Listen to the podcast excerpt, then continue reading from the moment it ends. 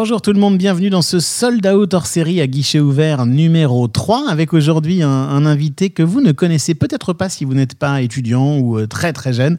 Il s'agit d'Hugo Travers qui a lancé la chaîne Hugo Décrypte d'abord sur YouTube puis ensuite sur euh, plein de plateformes euh, sociales comme TikTok, Instagram et, même d'autres. Et Hugo aujourd'hui ben, il est capable de parler chaque soir ou dès qu'il lance une vidéo à plusieurs centaines de milliers de personnes qui le suivent voire même un peu plus d'un million. Et donc il a réussi ce qu'on cherche tous à faire dans le spectacle c'est d'agréger une communauté, comprendre tous ces mécanismes-là. Et puis, il, a aussi s'est intéressé aux au concerts dans les mondes virtuels, comme ce concert euh, dans Fortnite dont on a beaucoup parlé pendant le confinement. Pour toutes ces raisons, je me suis dit que ce serait formidable de discuter avec Hugo dans Sold Out. Et puis, évidemment, il y aura d'autres, d'autres surprises dans ce podcast, comme une discussion avec Nicolas Blanc et Étienne Guyonnet de Delight. Et c'est parti pour le troisième hors série de Sold Out. Bienvenue à tous. Est-ce que tout est prêt? Oui, monsieur le directeur. Bon, alors je vais faire commencer. On parle de ce qui va changer ou peut changer. On parle de renouveau, on parle de changement. On parle de cette lumière au bout du tunnel. Parfois, je me demande ce que je fous dans ce métier. On parle de la manière de réinventer nos métiers. On parle du moment où la lumière se rallumera. On parle du moment où on va enfin pouvoir se retrouver dans une salle de concert. On parle d'humain, non? Je peux vous dire que Johnny Hallyday au Stade de France à côté, c'est un Playmobil dans un évier. Hein Sold Out. Sold Out. Le podcast de Delight. Le podcast de Delight. Hors série. À guichet ouvert. Sold Out hors série à guichet ouvert numéro 3 avec aujourd'hui Hugo Travers de Hugo Décrypte. Et je ne serai pas tout seul pour vous accompagner dans ce podcast puisque j'ai la chance d'être aujourd'hui physiquement avec euh, Nicolas Blanc. Salut Nico. Hello Marc. Tu es devenu product manager maintenant chez Delight. Exactement. Bravo. Et, euh, et avec également Lisa. Bonjour Lisa. Bonjour, euh, non, Etienne, j'ai vu la lumière, je suis rentré, je suis stagiaire, donc euh, bah, bonjour Marc. Elisa est en vacances, Etienne est là, et on nous rejoint, ça, tu nous rejoins, ça va être, ça va être génial. Bienvenue Etienne. Merci, avec plaisir. Et euh, Nico, tu vas nous parler de quoi euh, aujourd'hui? Bah, Comme d'hab, des artistes et de leur manière euh, de diffuser leur musique et comment on peut aussi les aider. Euh, tout simplement sur les plateformes de radio, etc. Et comment, dans ce contexte de reprise, euh, tout cela est vu du côté des artistes Ça va être euh, c'est très dense, il y a plein, plein d'idées. On se retrouvera juste après l'interview. Et toi, Étienne? Moi, je vais vous parler des attentes euh, du public actuellement vis-à-vis des initiatives qui sont prises euh, par rapport à la reprise de l'activité culturelle. Plein de choses aussi de ce côté-là. Euh, Rendez-vous dans, allez, 20-25 minutes après l'interview Yes. euh, d'Hugo qui commence dans Sold Out hors série numéro 3. Maintenant. Sold Out. Sold Out. Le podcast de Delight. Le podcast de Delight. Bonjour Hugo, ça va? Bonjour, ça arrive vous? Très bien? Ça va très très bien, merci beaucoup euh, d'être là. Comment est-ce qu'on vous présente? Alors euh, Hugo Travers, Hugo, Hugo Décrypte? Je sais pas, au début c'était youtubeur, maintenant je suis sur euh, YouTube et d'autres plateformes aussi. euh, et puis j'étais étudiant aussi en parallèle. Eh ben oui, je crois bien que c'est là qu'on s'est rencontrés. hein. exactement, exactement, exactement. Mais non, mais ouais, youtubeur et euh, ouais, de faire des choses sur, euh, sur internet pour informer les jeunes. Ben, ces choses que, que vous savez faire sur Internet pour informer des jeunes, est-ce qu'on peut en faire un petit peu le, le panorama, l'inventaire à l'après-vert, euh, les réseaux sur lesquels vous sévissez et à chaque fois, quelle est votre communauté dans les grandes masses? Ouais, bien sûr. bah, Il y a un objectif euh, qui est très clair, qui est très simple, qui est d'informer les jeunes sur les sujets qui nous concernent. Et il y a de quoi faire en ce moment en plus avec, euh, avec l'actualité. Donc, euh, on a commencé euh, sur YouTube. J'ai commencé sur YouTube avec des vidéos résumant l'actualité euh, dans des vidéos de 5 à 10 minutes, avec une approche journalistique sur ces sujets-là. On est allé ensuite sur Instagram. On s'est mis à faire des petits résumés d'actualité qui se lisent en moins d'une minute pour résumer les cinq actualités du jour chaque soir. Et maintenant, on, est, on fait des directs. Hier, j'étais à un, un rassemblement là en, en soutien à Adama Traoré que j'ai couvert en direct euh, sur Twitch. Il y avait bah, littéralement des dizaines de milliers de gens qui suivaient ça sur Twitch. Donc on fait maintenant des directs, des vidéos. Sur TikTok aussi, on tente des choses. Donc c'est très large. Aujourd'hui, en cumulé, on doit être à plus d'un million cinq cent mille abonnés sur euh, sur tous les réseaux. En fait, on a plus de 800 000 là sur YouTube et ça grandit de plusieurs milliers euh, chaque jour euh, en termes de nombre d'abonnés. On a lancé des formats de sortes de résumés quotidiens d'actualité, des sortes de petits euh, JT, on va dire, en plus court, qui font pareil entre 400 et 500 000 vues chaque jour. Donc, on a des formats comme ça qui sont assez bien établis. Et, alors, il y a des jeunes et des moins jeunes en réalité. Il y a, effectivement le cœur du site, c'est quand même des 18-22 ans, mais il y a de tout. Et je sais que bah, ma grand-mère suit la chaîne et, et ça fait plaisir aussi. La raison pour laquelle, au tout début, dans nos conversations, je me suis dit, tiens, ce serait génial d'échanger dans Sold Out, c'est les concerts dans Fortnite. Vous savez, les concerts dans les mondes virtuels, parce que je crois que vous y avez, euh, vous êtes pas un peu penché dessus, vous y avez consacré un, Ouais. un- un jour une vidéo. Euh, on va commencer par ça, puis après on parlera de plein d'autres choses, parce que je crois qu'il y, a- il y a énormément d'autres choses à évoquer ensemble. Alors, vous- moi, je comprends rien à ça. Je- vous me racontez? C'est drôle parce que j'avais déjà eu l'occasion de faire des événements de ce type-là et on va essayer d'expliquer ce que c'est. Mais ça a été particulièrement criant là lors du confinement où euh, littéralement je me suis retrouvé avec des amis euh, sur une conversation WhatsApp à se dire euh, ce soir est-ce qu'on fait euh, le concert de du rappeur Travis Scott sur Fortnite, ce qui paraît irréel. Donc on va essayer d'expliquer un peu ce qui s'est passé. Mais parce que là, il y a plein de mots que je comprends pas dans la phrase. Donc Fortnite, jeu ultra populaire, en tout cas depuis depuis 2-3 ans. Euh, un jeu bon assez assez assez classique euh, pour euh, pour les jeunes, qui est très populaire où on est plusieurs sur une sorte de champ de bataille, il y a de moins en moins de joueurs, etc., etc. Sauf que ce jeu, su- sur la dernière année, a essayé de s'élargir et de ne plus être seulement un jeu vidéo sur lequel on va affronter d'autres personnes et essayer de finir euh, premier, mais c'est de plus en plus devenu une sorte de réseau social où les gens se rassemblent et font des choses. Ils se rassemblent pour euh, discuter avec des amis. Typiquement, moi, quand je, euh, quand je fais des, quand je joue à Fortnite avec des amis, c'est pas seulement que je suis là en train de jouer, c'est aussi qu'on en profite pour discuter. Et c'est un peu comme si on prenait un verre ensemble. Bon, bah, on joue à Fortnite et on parle ensemble. Et là, ça prend une autre dimension avec ce qui se fait depuis quelques temps, puisque Fortnite maintenant organise des concerts auxquels on peut assister directement sur le jeu. Et donc là, par exemple, euh, le dernier exemple en date, c'était Travis Scott, donc un des rappeurs les plus populaires du moment, un rappeur américain, qui a fait un concert. Alors concrètement, comment ça se passe? Il est préenregistré. Euh, D'ailleurs, si on est plus précis, je suis même pas sûr que c'était. euh, il me semble qu'ils ont juste en fait diffusé la musique, mais visuellement, il y avait quelque chose d'assez incroyable parce qu'on avait, quand on rentrait dans le jeu et qu'on assistait au concert, on avait en fait un- une sorte de Travis Scott géant en 3D euh, avec un, un univers graphique absolument incroyable. Et donc, on a eu, euh, en fait, on pouvait se plonger euh, plusieurs fois dans cet univers incroyable qui ressemblait à une sorte de concert de Travis Scott. Créé pour le concert, cet hologramme, les images, les visuels. Exactement. Donc euh, bon là on est sur un podcast, donc c'est dur d'imaginer ça, mais vous pourrez le voir euh, en ligne. Euh, en fait, concrètement, c'est on est dans l'univers de Fortnite, donc dans le monde de Fortnite, mais on a Travis Scott qui est ici en immense et on a des jeux de lumière, de son, etc. Et ce qu'il faut comprendre, c'est que on ne pouvait pas accéder au concert à n'importe quel moment. En fait, il y a eu plusieurs diffusions du concert, et donc on, il y a eu, il me semble, si je dis pas de bêtises, voilà, plusieurs, au moins 4-5 rendez-vous. Donc c'était à telle heure, vous allez pouvoir y assister.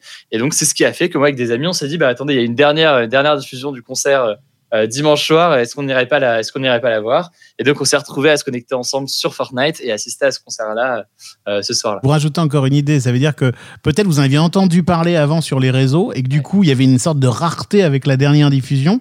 Et que là, un peu comme on achète les billets pour une dernière date, vous y êtes allé, quoi. Ce que je trouve intéressant, c'est que on dit souvent, enfin on entend parfois que euh, Internet, les réseaux sociaux, c'est le domaine où on peut accéder à un contenu à n'importe quel moment. Et les jeunes aujourd'hui, c'est ça. Ils veulent. Moi d'ailleurs, je peux faire le parallèle avec euh, euh, l'information. On dit oui, oh les jeunes aujourd'hui, ils veulent pas le journal télévisé à 20 h ils veulent l'info quand ils veulent. Il y a peut-être une part de vrai et en même temps, moi je vois que euh, le fait de diffuser tous les soirs, plus ou moins à la même heure sur ma chaîne YouTube, c'est les gens attendent la vidéo, se connectent. Et donc là, le concert, euh, si on fait le parallèle là avec le concert de sur Fortnite, c'est un peu la même chose. Le fait d'avoir un événement marque quelque chose et c'est assez, assez intéressant à voir. Ça donne des frissons, il se passe quelque chose, vous qui êtes, euh, je sais aussi, fondu de concert. euh, Est-ce Ouais. est-ce qu'on ressent le, des choses similaires ou alors c'est toute une toute autre expérience? Non, c'est quand même une autre expérience. C'est- assez, euh, assez étonnant en fait euh, pour être. Et moi, alors j'en ai pas fait non plus 36 000 des concerts comme ça, et même de façon plus générale, c'est encore le début de ce genre de, choses. Et je vois que sur, sur Minecraft, euh, donc un autre jeu, un autre jeu euh, euh, assez populaire aujourd'hui dans le monde, il commence ici à avoir des événements similaires. Je pense que c'est le tout début, c'est assez particulier. On ressent pas, je ressens pas la même chose qu'un festival ou qu'un qu'un concert, mais c'est drôle, on est depuis chez soi, on peut s'improviser ça en 15 minutes. Alors que s'improviser un concert en 15 minutes, c'est pas évident en général.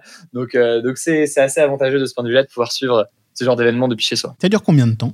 C'est très court. Alors ça, par contre, c'était assez, assez, assez étonnant. Euh, moi, on était parti avec des amis en se disant, on va passer, euh, on va passer un bon moment, une bonne soirée devant ce concert qui va durer une heure et demie. Je crois qu'il y a eu trois chansons. Ah ouais. Euh, c'était très bref. C'était un showcase en fait, quoi. c'était, c'était, ouais. Il y a un showcase encore, je crois qu'il n'a pas été, le cachet ne devait pas être très élevé parce que c'était vraiment trois chansons bien expédiées c'est parti.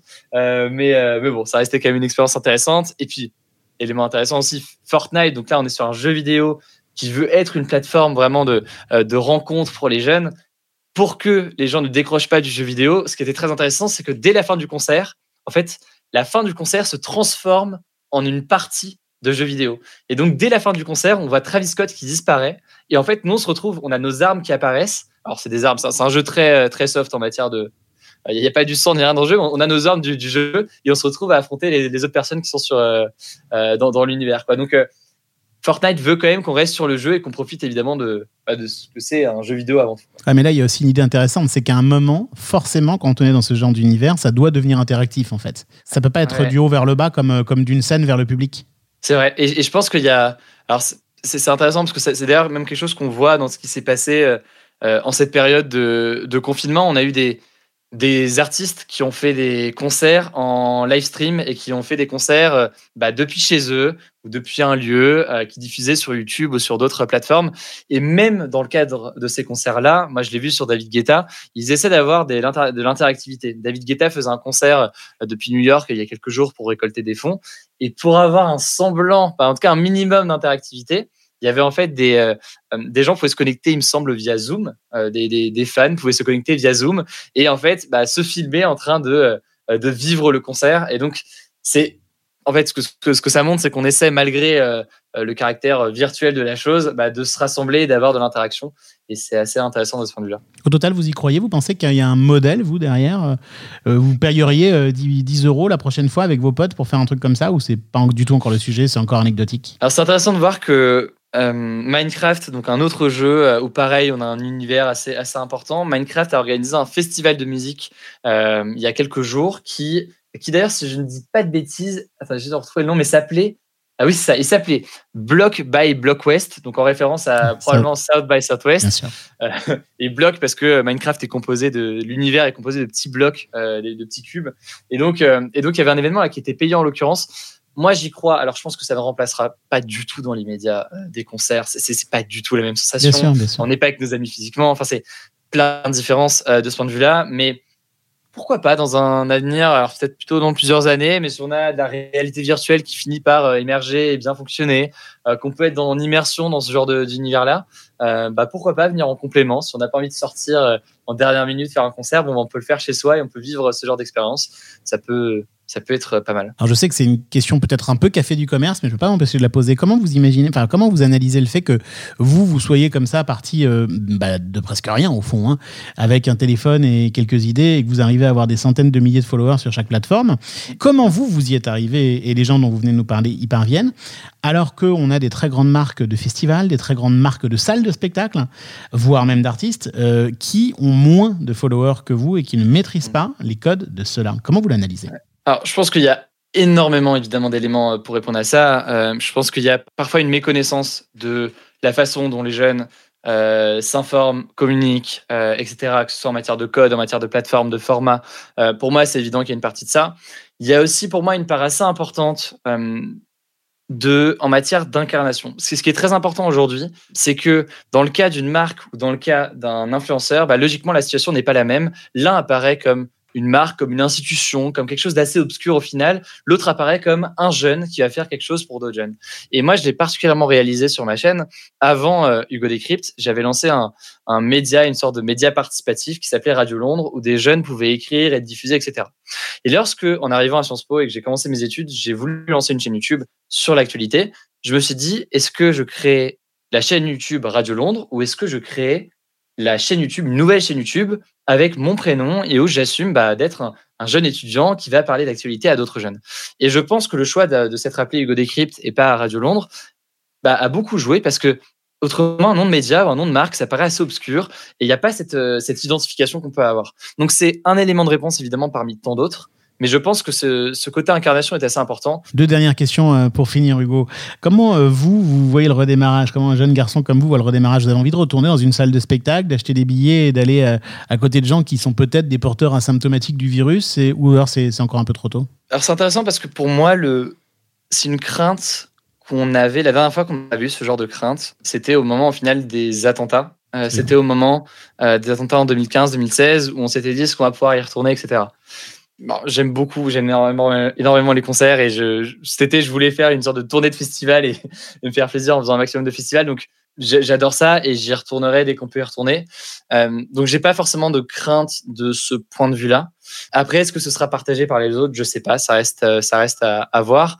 Euh, moi, dans ce que j'ai hâte de faire aussi, j'ai ces derniers mois, je suis une, une sorte d'intérêt grandissant pour l'e-sport, euh, donc une autre forme de, une autre forme de spectacle. Vous pouvez juste nous raconter ce que c'est l'e-sport pour les gens qui nous écoutent, qui savent pas, et, et c'est vrai, c'est cool, je voulais en parler, j'avais oublié. Euh, non, alors l'e-sport, qu'est-ce que c'est? C'est euh, donc c'est la, la compétition de jeux vidéo. Pour faire très simple, certains jeux aujourd'hui sont faits de telle façon qu'il y a de la compétition parce qu'il y a des vraies différences de niveau et donc il y a des championnats qui vont se mettre en place, soit par pays, soit par club. Et donc on a des clubs comme on a des clubs de foot ou autres. Et donc euh, l'e-sport, c'est ça. Aujourd'hui, il y a des vraies compétitions. Moi, j'étais en, au mois de février, j'étais à Montréal pour voir euh, la, comp- une vraie compétition d'un jeu vidéo qui s'appelle euh, Rainbow Six. Et donc, c'était un peu les championnats du monde de ce jeu vidéo-là, Rainbow Six, un jeu développé par, euh, par Ubisoft. Il y avait littéralement des milliers de personnes dans un stade pour euh, voir ces finales-là. Donc, on avait euh, des milliers ou si ce n'est des dizaines de milliers de personnes dans le stade. On avait des joueurs face à nous, bah, un peu sur le terrain, sauf qu'ils étaient avec des ordinateurs. On avait des écrans géants qui diffusaient euh, le point de vue des, deux équipes et les scores, etc. Et donc, j'ai vu pour la première fois euh, un événement d'e-sport, chose que je n'avais jamais vu en vrai avant. Euh, J'étais assez choqué du, de l'ampleur, ça je le savais déjà parce que je suis quand même pas trop éloigné de ce milieu-là, mais de, et j'ai plein d'amis qui bossent dans ce milieu-là, donc ça, ça me paraissait pas si distant, mais de l'ambiance en fait sur place, qui était assez incroyable, qui était euh, enfin, littéralement un public comme on voit, comme, comme on peut avoir un public de euh, dans le football. D'ailleurs, il y avait des, des supporters brésiliens qui étaient venus du Brésil pour supporter l'équipe brésilienne, qui étaient venus à Montréal, qui étaient avec leur drapeau, etc. Il y a une, une ambiance assez folle. Moi, en ce moment, je joue beaucoup à un jeu qui s'appelle Valorant, qui est donc un jeu qui est taillé lui aussi pour l'e-sport parce qu'il risque d'avoir beaucoup de compétition sur ce jeu. Et je joue à ce jeu. J'aime beaucoup ce jeu et j'ai hâte euh, le jour, et ça ne saurait tarder, où il y a des compétitions euh, dans les mois à venir euh, sur ce jeu. Bah oui, moi ça me tente d'aller voir ça, en plus des concerts, en plus d'autres choses. C'est le genre d'événement auquel j'ai envie d'assister et que j'irai voir dans, dans les prochains mois. quoi. Oui, donc vous avez plutôt hâte de, de retrouver les scènes et que- Ouais, j'ai plus hâte. c'est clair, c'est clair. Non, non, c'est pas les concerts sur les jeux vidéo pour l'instant qui remplaceront euh, remplaceront ça. Ça, ça, j'y crois pas trop. Ah ouais, non, j'ai pas mal hâte de- d'y retourner. ouais. Allez, justement, pour finir, vous écoutez quoi en ce moment, Hugo? Qu'est-ce que j'écoute? Alors moi, c'est c'est assez diversifié. J'écoute beaucoup de rap euh, de base, j'écoute beaucoup de reggaeton. Alors chose qui surprend pas mal, je sais pas pourquoi, mais j'écoute beaucoup de beaucoup de reggaeton euh, au quotidien. Donc ça va être du donc musique d'Amérique, euh, Amérique latine, Amérique du Sud. Donc c'est beaucoup de euh, Ozuna, J Balvin, euh, de la trap aussi euh, de- de- d'Amérique latine comme Bad Bunny, qui que je trouve est un des meilleurs artistes euh, du moment et que j'adore écouter. Euh, Rosalia aussi, qui est une artiste espagnole que j'aime que j'aime beaucoup. Euh, donc beaucoup de musique euh, type reggaeton, pas mal de rap. Après, je suis assez ouvert et euh, on découvre aussi des choses. C'est aussi l'avantage d'ailleurs des festivals, c'est qu'on ça nous permet de découvrir des choses. Et j'ai pas mal hâte de retourner. Alors, ce sera pas pour cet été, mais pour l'été prochain, ça devrait être sympa. Quoi. Le rendez-vous est pris. Merci beaucoup, Hugo, et à bientôt. Merci beaucoup, merci à vous, merci à bientôt. Sold Out, Sold Out, le podcast de Delight.